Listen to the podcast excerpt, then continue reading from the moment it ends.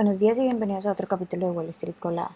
Hoy lunes 6 de noviembre los futuros del Dow Jones subieron un 0.0%, los futuros del S&P 500 subieron un 0.2% y los futuros del Nasdaq subieron un 0.3%. Los futuros del petróleo estadounidense subieron un 1.7% hasta los 81,88 dólares el barril y los del Bitcoin subieron un 0.45%. En las noticias de hoy, bueno, los inversores esperan que las acciones puedan iniciar una racha de ganancias después de que los tres principales índices tuvieran su mejor semana del año hasta la fecha. El índice industrial Dow Jones subió cerca de un 5%, mientras que el S&P 500 subió un 5.09% y el Nasdaq un 6.6%. Berkshire Hathaway, que cotiza con el ticker BRK.A y BRK.B, registró un aumento interanual del 41% en sus beneficios operativos del tercer trimestre. La pila de efectivo de la compañía también creció en una, en una cifra récord de 157 mil millones de dólares. Alrededor del 78% de los 318.6 mil millones en acciones de la compañía a valor razonables se encuentran actualmente en American Express, que cotiza con el ticker AXP, Apple, que cotiza con el ticker AAPL, Bank of America, que cotiza con el ticker BAC, Coca-Cola, que cotiza con el ticker KO, y Chevron, que cotiza con el ticker CVX.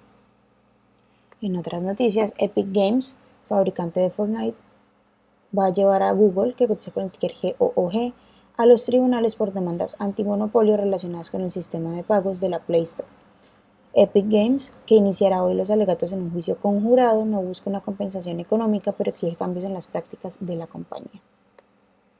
La startup de inteligencia artificial de Elon Musk presentó su primer modelo de inteligencia artificial llamado Grok, con acceso en tiempo real a información a través de su plataforma X. El prototipo de chatbot se está probando entre un grupo limitado de usuarios verificados en Estados Unidos para mejorar sus capacidades antes de un lanzamiento más amplio. En otras noticias, Tesla, que cotiza con el ticker TS, tiene previsto construir un vehículo eléctrico en su planta de Alemania con un precio cercano a los 26.8 mil dólares, según The Reuters. La planta produce actualmente el modelo Y, que es el vehículo eléctrico más vendido en Europa. NIO, que cotiza con el ticker NIO, subió un 3% después de que Bloomberg News publicara el viernes que la empresa tiene la intención de eliminar un 10% de su plantilla laboral. Las acciones que tenemos hoy con predicción bullish son Carbon Revolution Public, que cotiza con el ticker CREV y también CREWB, y ha subido más de un 435%.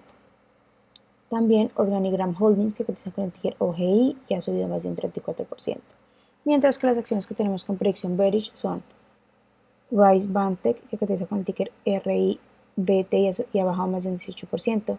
Raycon International, que cotiza con el ticker ROI, ha bajado más de un 16%. Y también Benson Hill, que cotiza con el ticker BHIL y ha bajado más de un 16%. Esas son las noticias que tenemos para hoy antes de que abra el mercado. Les recuerdo que pueden encontrarnos en todas nuestras redes sociales como arroba Spanglish Trades y además de eso también visitar nuestra página web www.spanglishtrades.com para que no se pierdan ninguna noticia ni actualización del mundo de la bolsa de valores.